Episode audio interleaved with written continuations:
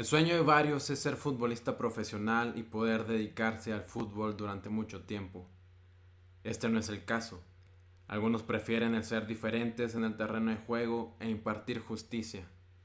El camino de la justicia dentro del mundo del fútbol está lleno de crítica, dudas, agresiones. En pocas palabras, es un camino difícil. Lo sorprendente de esta historia es que ella tuvo que ser pionera en esto e ir contra marea en un mundo donde ver una árbitro era inimaginable. La historia inquebrantable pertenece a Carolina Briones, árbitro profesional desde el 2004. Es licenciada en Ciencias del Ejercicio por la Universidad Autónoma de Nuevo León y actualmente estudia la maestría de Comunicación Deportiva con la orientación de Marketing. Los dejo con esta gran historia. Carolina Briones, señores, Caro tiene una super historia que contar. Quiero empezar, Caro, con... Hay una foto en tu Instagram que tienes como 10, 12 años o un poquito menos. Algo hay de eso. pero lo curioso de esa foto es que estás en una cancha de fútbol, pero tú eres el árbitro en lugar de ser jugadora. ¿Por qué desde tan chiquita optaste por ser árbitro? Mira, eh, la historia es muy divertida. Yo, mi historia en los deportes inició con gimnasia, natación, nado sincronizado, porristas, atletismo, balonmano, eh, hockey, hockey salón, hockey de pasto, canotaje, pero nunca fútbol. Yo nunca he sido futbolista. Yo fui jugadora de balonmano por muchos años en la selección de Nuevo León. Y la situación del fútbol es porque mi papá es árbitro amateur. Y una vez mi mamá me dejó a cargo de mi papá y me llevó a la oficina donde hacen las designaciones de árbitros. Y pues yo teniendo unos 10, 11 años, me sentaron y, ahí tranquila, espérame un segundito. Y empecé a escuchar términos muy raros para una niña, como fuera de juego, tiro libre, directo, indirecto, tarjeta roja. Y yo levantaba mi manita y decía, oye, ¿por qué indirecto y no indirecto? ¿Y por qué amarilla? ¿Y por qué mano? ¿Y por qué? Y el profesor me dijo, la próxima semana venga usted a tomar el curso. Y llegué con una libretita rosa, con una pluma así de super girly. y tomé clases con señoras de 30, 35 años cuando yo tenía 10, 11 años. Y me gustó, me gustaba porque eras diferente en el terreno de juego. No corrías para meter gol, tú corrías para impartir justicia, que es algo muy diferente o raro. Y pues así empezó mi, mi, carrera en el extraño mundo del fútbol arbitral, en los colegios privados de aquí de Monterrey, en las ligas escolares. Ok, muy bien. Y ya después, pues fuiste metiéndote un poquito más de lleno en eso y fuiste hasta Olimpiadas Nacionales, un poquito, pues subir de categoría. Sí, los procesos eran distintos. Ejemplo, había un torneo que era el Benito Juárez, que ahorita son los que hace la Federación Mexicana con los sub-13, sub-15 y ahora Olimpiada Nacional también. Y era donde veían a los jóvenes promesas del arbitraje. Tenías que hacer una selección en tu región para poder ir representándola. Y me tocó ir, voy a denotar la edad, pero me tocó ir a la Olimpiada Nacional de Tepic, Nayarit, en el 2004. Muy bien. Y ya después de ahí no hubo un momento en el que dijiste, ay, el arbitraje como que ya no me está gustando, prefiero volver a handball o volver a tus otros deportes. Sí lo hubo, fue mi debut, en mi primer partido en un colegio, nadie me dijo que era un clásico, así que era el equipo A contra el equipo B de ese colegio, el cual no voy a mencionar porque los maestros se acuerdan muy bien, y todo el mundo me empezó a gritar, todo el mundo, todo, y yo me perdí en las jugadas, terminé el partido, me subí al coche de mi mamá y empecé a llorar dije, yo ya no quiero ser árbitro, todo el mundo me grita, nadie me quiere, todo el mundo me echa la culpa. mi mamá, pues no seas árbitro, sé lo que tú quieras hacer. Bueno, una semana no arbitré, dos semanas no arbitré, a la tercera, acaba yo un partido, oye mamá, ya quiero ponerme los tenis y quiero volver a ser árbitro. Ahí fue donde dijo mi mamá, ya te perdí toda la vida. ¿En serio? Ese fue el único momento donde he estado un poquito complicada. ¿Dudas? Un poquito dudosa. Sí, es que pues como que ser el punto de ataque de todos que no comprendan lo que estás haciendo es distinto.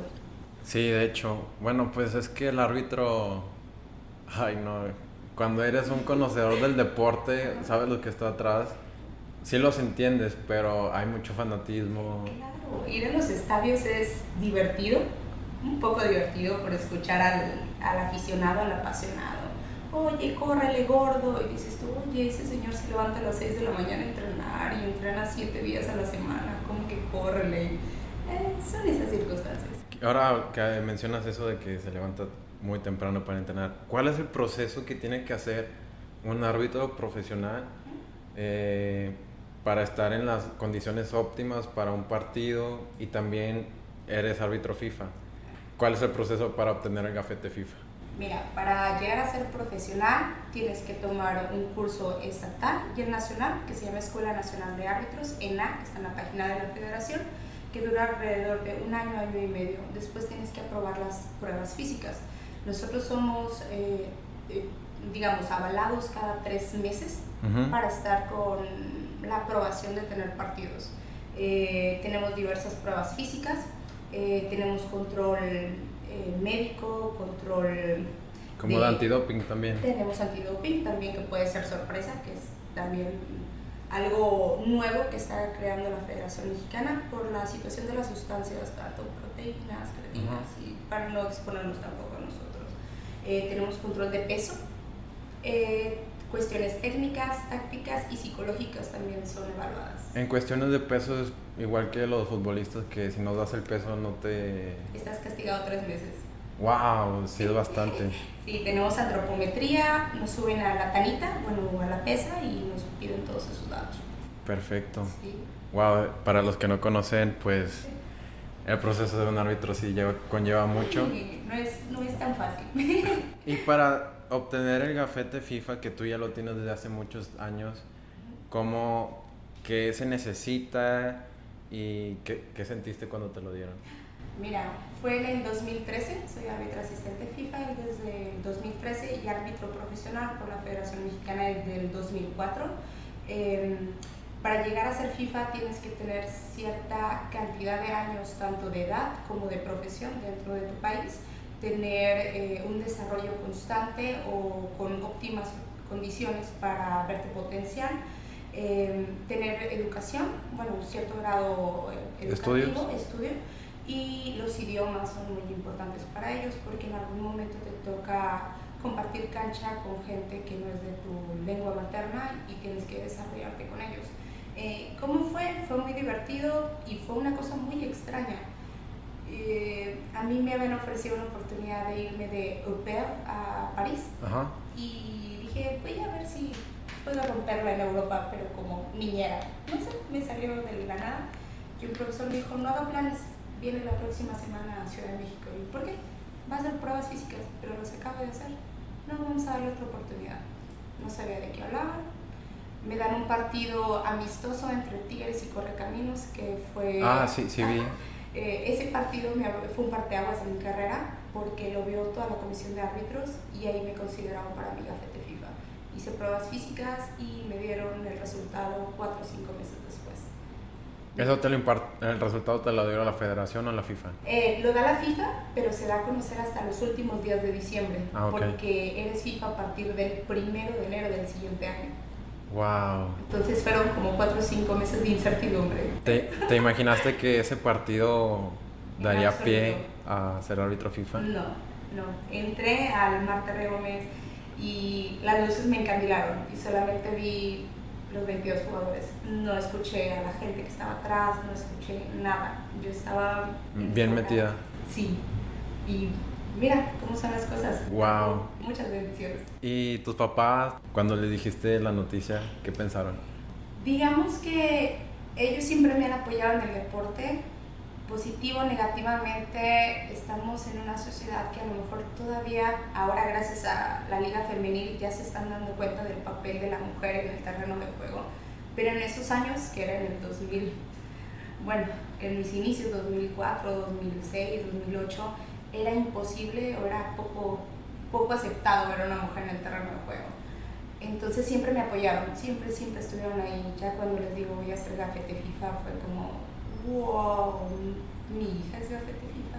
Y ya cuando empezaron las apariciones en periódicos, pequeñas apariciones en periódicos o tele o situaciones o internet, o que te hagan memes. se ríen mucho y es como que, ay, no, o lo comparten en el grupo de la familia. wow, claro, qué padre. Y ahora que mencionaste la liga femenil, antes de que existiera la liga femenil, ¿cómo era el ambiente de la sub-20, sub-17, liga premier? ¿Cómo te llevas con tus compañeros? ¿Llevo algunos roces y con los jugadores? Siempre me ha tocado compartir este, vestidor con hombres, estoy muy acostumbrada a eso. Em, siempre ha habido roces, generalmente los jugadores no están acostumbrados que una mujer les diga lo que van a hacer o dónde van a sacar o situaciones así. Y he tratado a base de personalidad eh, mm, lidiar, eh, lidiar con ello. Em, me mandaron muchas veces a lavar los trastes, a limpiar frijoles, a que me fuera a mi casa pero después de mucho tiempo creas una coraza como de...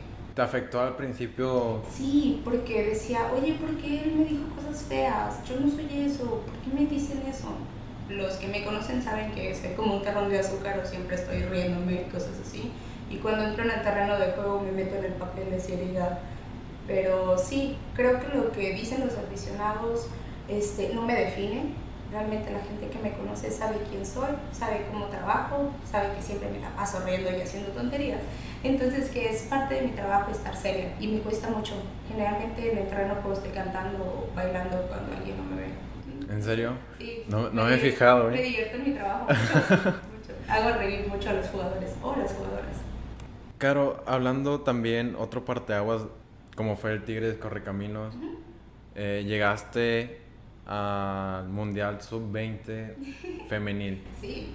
¿Cómo te sentiste al ser la única representante mexicana? Oh, se siente súper, súper mega cool. La piel así se te pone, se te eriza la piel.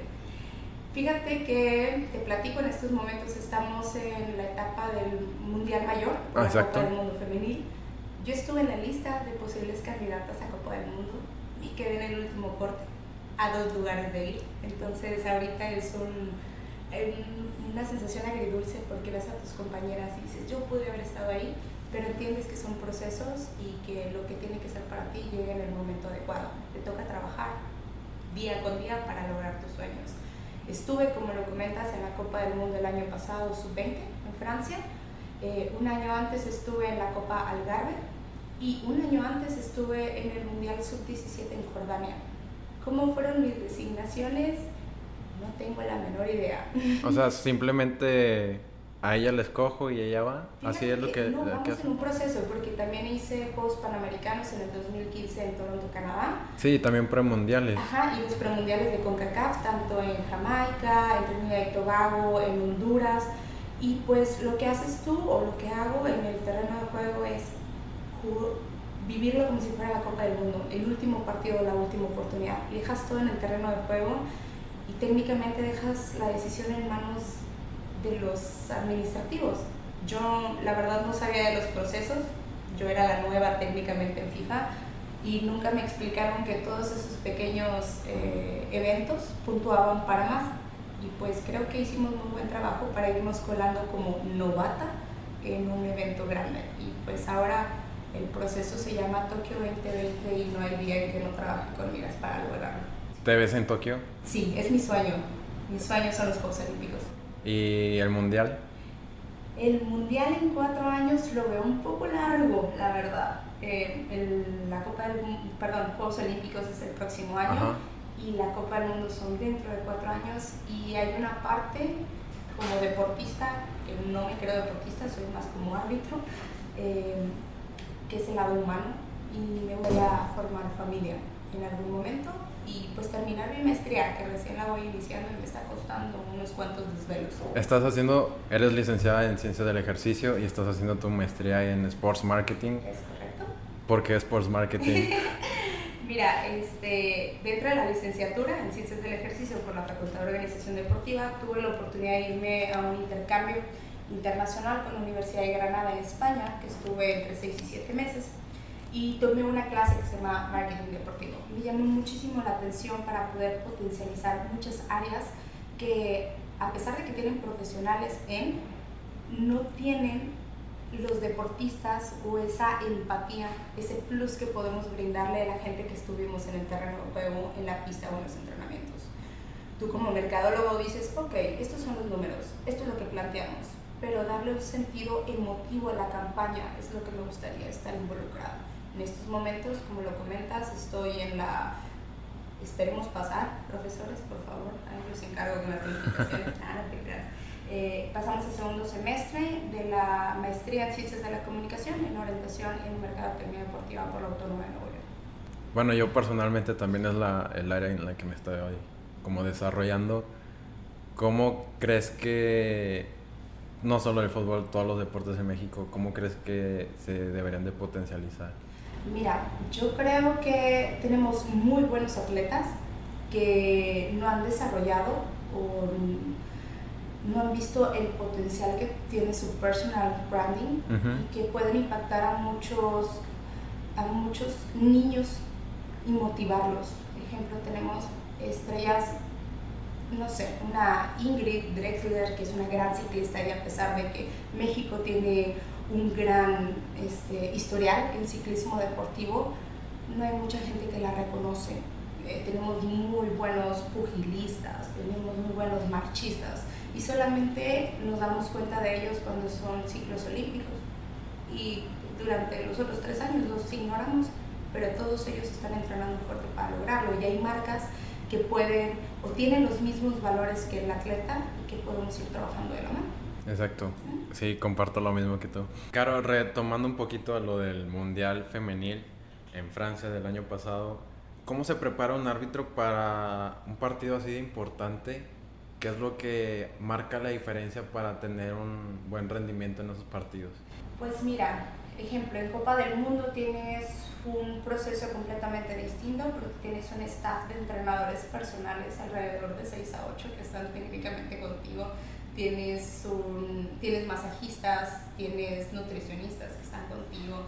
Eh, el traslado a, a los campos o a la designación es completamente distinta a como se hace aquí en México pero es normal porque es parte de los grandes eventos deportivos en los que nos involucramos.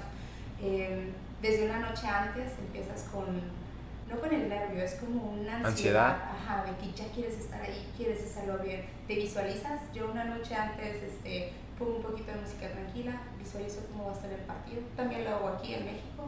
Eh, hago un análisis de partido, utilizo las herramientas tipo, ¿qué te puedo decir? Este, Goldstad, eh, Naxport y para ver, me gusta mucho evaluar o tener una perspectiva de cómo se me presenta el partido, estadísticas, y cómo se van a plantear los dos. Y qué más te puedo decir, pongo música tranquila, visualizo desde el silbatazo inicial hasta el silbatazo final.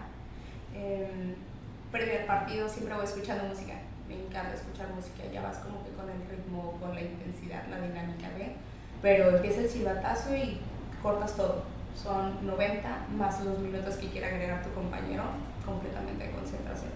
Perfecto. Y cuando se vienen jugadas complicadas, que la decisión la toma el árbitro central, pero tú como asistente en una jugada que podría ser penal o no, ¿cómo, cómo le adviertes la, a tu compañero? Cuando tenemos sistema de comunicación es un poquito más fácil, entre paréntesis, porque también fallan, entonces te puede entender un no mano como mano. Ah, ¿en serio? Llega a fallar. Digamos, a lo mejor se puede cortar el audio y tú estás diciendo no mano, no mano, y él solamente tiene mano en la marca, entonces puede crear. Nos piden mucho regresar a las bases, entonces tenemos, digamos, ¿qué te puedo decir?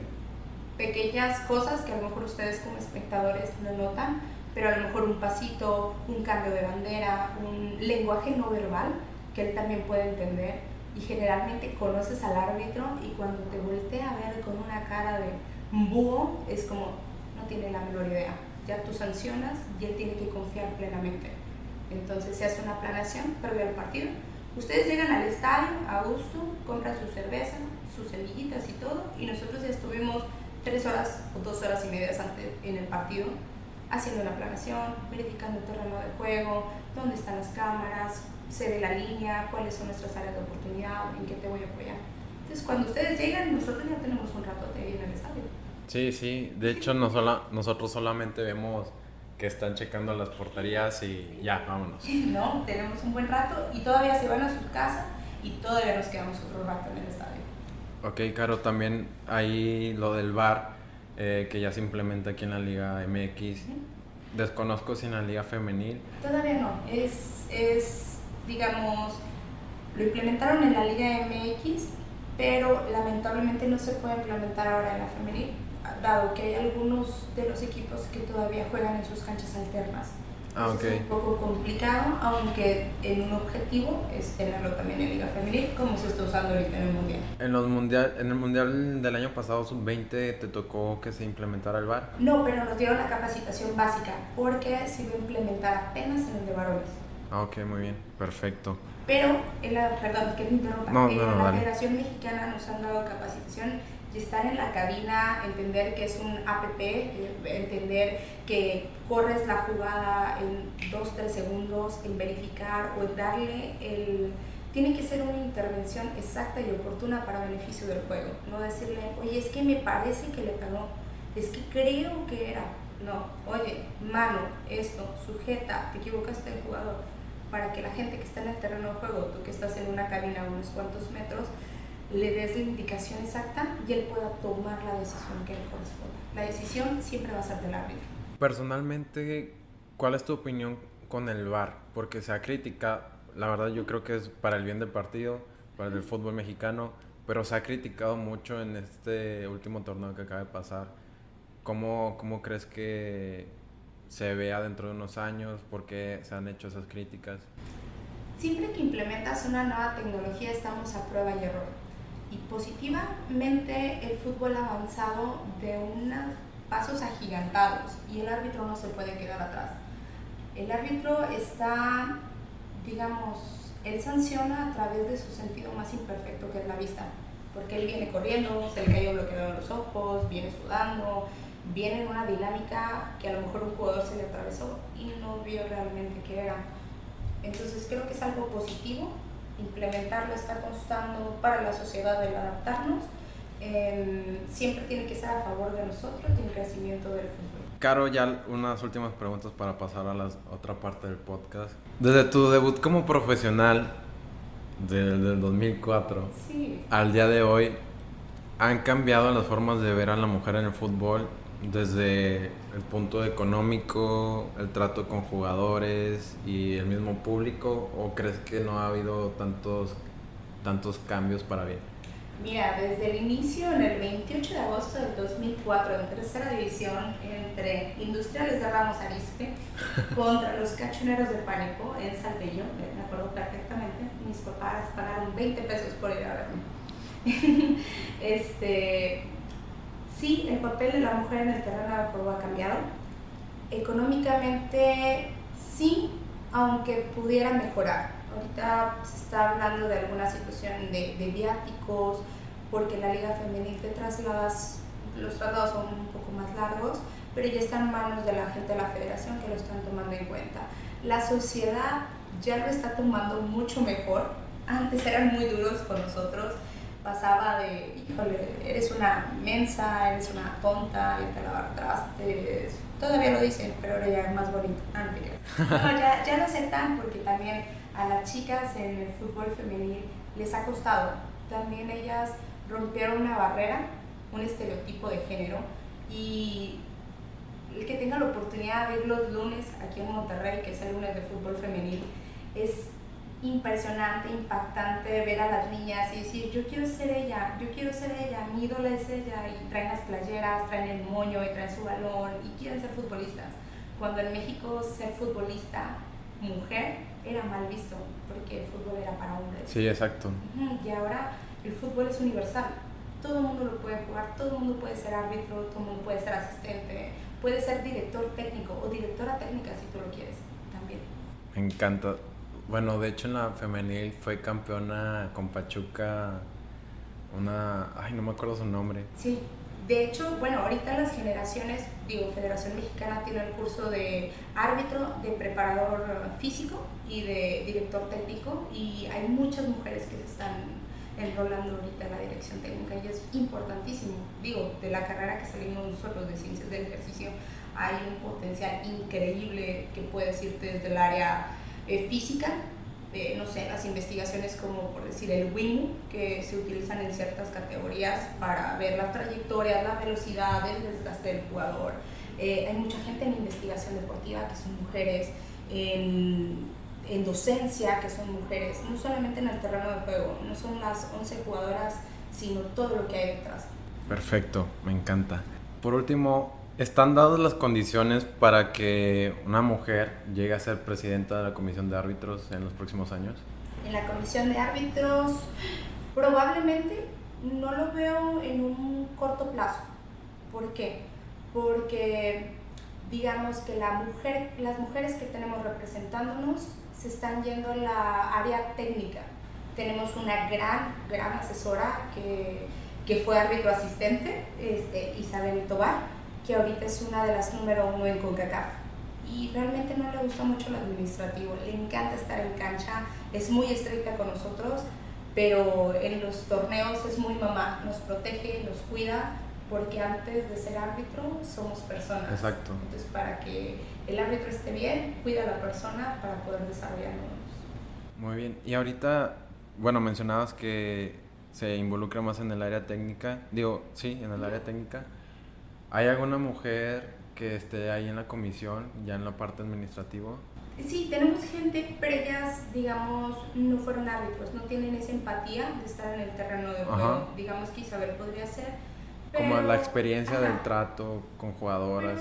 fíjate que a Chabelita dice que no le da mucho eso, le gusta más el terreno de juego y digamos que ir sembrando nuevas árbitras para en un futuro tener un gran semillero como lo es México a nivel CONCACAF y mundial. Perfecto. Bueno, Caro, ya pasando a las últimas preguntas. Ya valimos. Son preguntas más concretas y te puedes... Sí, no, 3.14 y 16. te puedes tardar lo que tú quieras en contestarlas. Y ahí va la primera. Si te dieran un minuto al aire en el medio tiempo del Super Bowl, ¿en qué lo usarías? híjole, diría cantar, pero soy muy mala cantando. Yo creo que daría un mensaje de motivación, como siempre lo hago, diciendo, diciéndole a las niñas que uno no las detenga, que ellas van a llegar tan lejos como ellas lo crean posible, que crean en ellas y que el cielo se limite. Perfecto, me encanta. ¿Hay alguna película, libro o documental que haya cambiado tu manera de, de ver la vida? Hay muchos. Soy una lectora, ay, soy muy ñoña.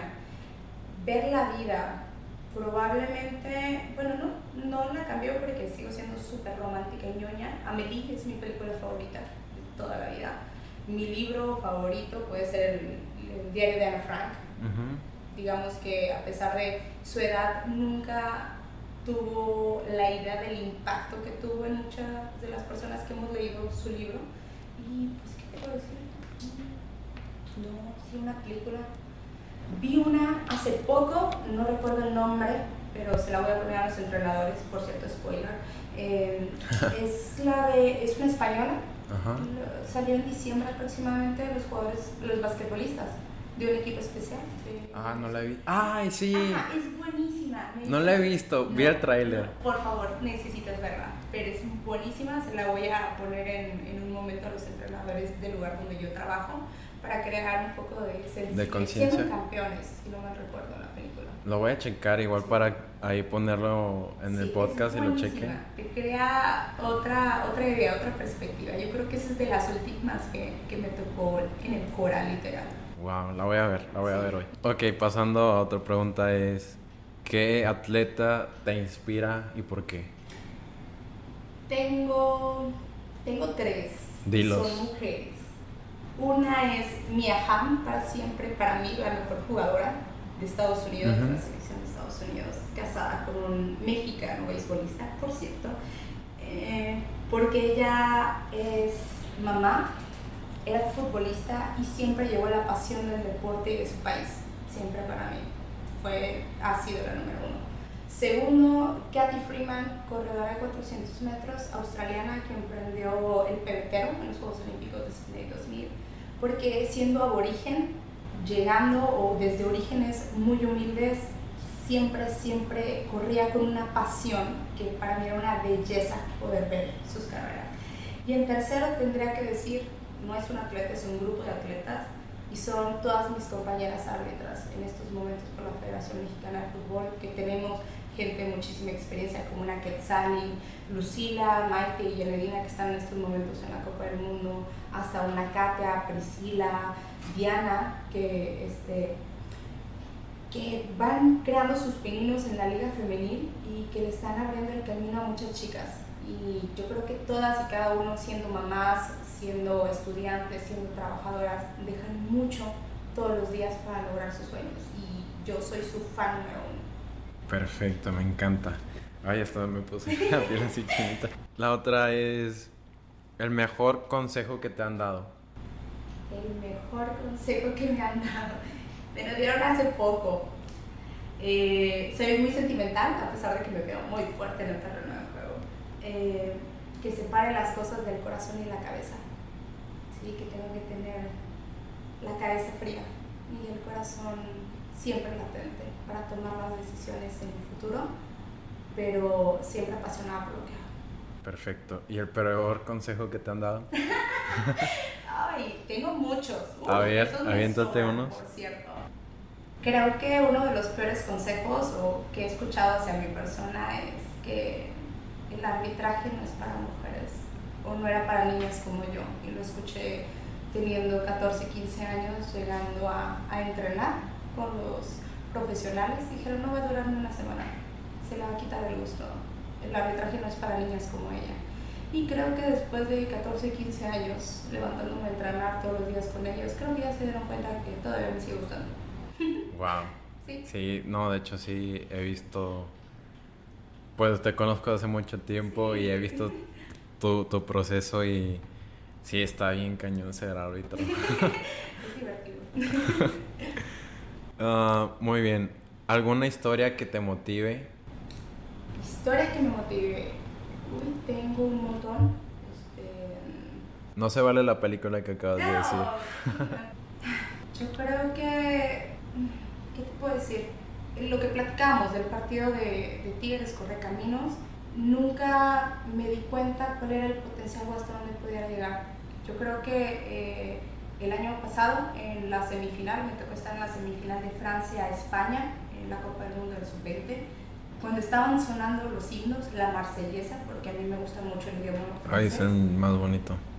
Dije, nunca te diste cuenta que al estar arbitrando los partidos del Puente del Papa, Félix Gómez empolvándote, ibas a llegar aquí. Nunca pensaste. Y si hubieras creído desde un inicio, hubieras llegado muchísimo más lejos o vas a llegar más lejos. Entonces, creo que el mismo trayecto del camino, que han sido subidos y bajadas, más bajadas que subidas, por así decirlo, ha sido tan ameno y nunca te das cuenta hasta dónde puedes llegar.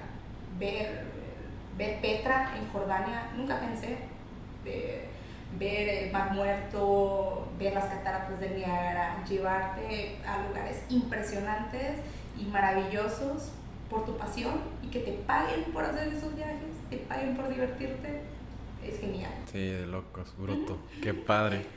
Ok, Caro, ¿qué es lo más interesante que has leído o visto en esta semana? Esta semana estoy leyendo un libro que se llama, es muy romántico, estoy leyendo dos de hecho. Eh, Cartas a los Muertos es un libro muy ñoño. Sí, me, creo que sí lo he visto. Es bastante interesante, repito, porque uno cree que va a tener las cosas toda la vida. Entonces agarras una perspectiva de dar todo, esforzarte, porque no sabes cuándo va a ser tu último día. Y segundo, no he podido abrir, lo siento, el libro de 11 anillos de Phil Jackson, es más del área deportiva, entonces ahí te voy a deber porque lo sigo viendo la pasta, todavía no he logrado empezarlo. Muy bien. ¿Ese, ¿Ese de qué trata? Phil Jackson, em, él fue el entrenador de los eh, Toros de Chicago con el proceso de Jordan. Entonces siempre trato de leer algo fuera del deporte y algo, del, deporte para estar ahí como compensando. También Valdano está ahí en la lista. Hoy los 11, sí. Entonces, entre que leo uno, leo otro, pero siempre es importante conocer de todas las áreas y pues algo de deporte, algo ñoño, romántico, novela. comparto la misma opinión. El de los 11 poderes del líder de Valdano. Está bruto. La, si, no quieren, si no les gusta leer, está la conferencia en YouTube. Ah, no, no, no. Está muy bueno. De hecho, estuvo hace dos días aquí en Monterrey. ¿En serio? Sí, para el evento de recursos humanos que hacen. Sí, estuvo aquí dando su conferencia. Estaba terminando el semestre, si no lo hubiera perseguido por todo Monterrey. sí, yo, yo también. Muy bien. Ya las últimas dos preguntas para ya terminar, Caro. ¿Cuál es el mayor aprendizaje que te ha dado el deporte, el ser árbitro? Mira, yo creo, y lo he platicado con muchos papás de la escuela deportiva donde trabajo, ellos, no ven, ellos ven el deporte como una actividad extra, como algo para que el niño se entretenga. Pero el deporte te crea responsabilidades, te crea trabajo en equipo, te crea un compromiso. Yo creo que el deporte es la columna vertebral de Carolina Brenes o de mi persona. El ser responsable, levantarte, el levantarte tras una decisión errónea y tener la fortaleza de seguir adelante, el saber que tus compañeros te necesitan, todo eso te crea unos valores. Y digo, no digo que las otras actividades no, pero en particular el deporte te da esa perspectiva. Eh, yo creo que sin duda alguna mi carrera o mi persona no llegaría hasta el punto de estos momentos sin el trabajo arduo día con día, a pesar de. Me encanta, me encanta.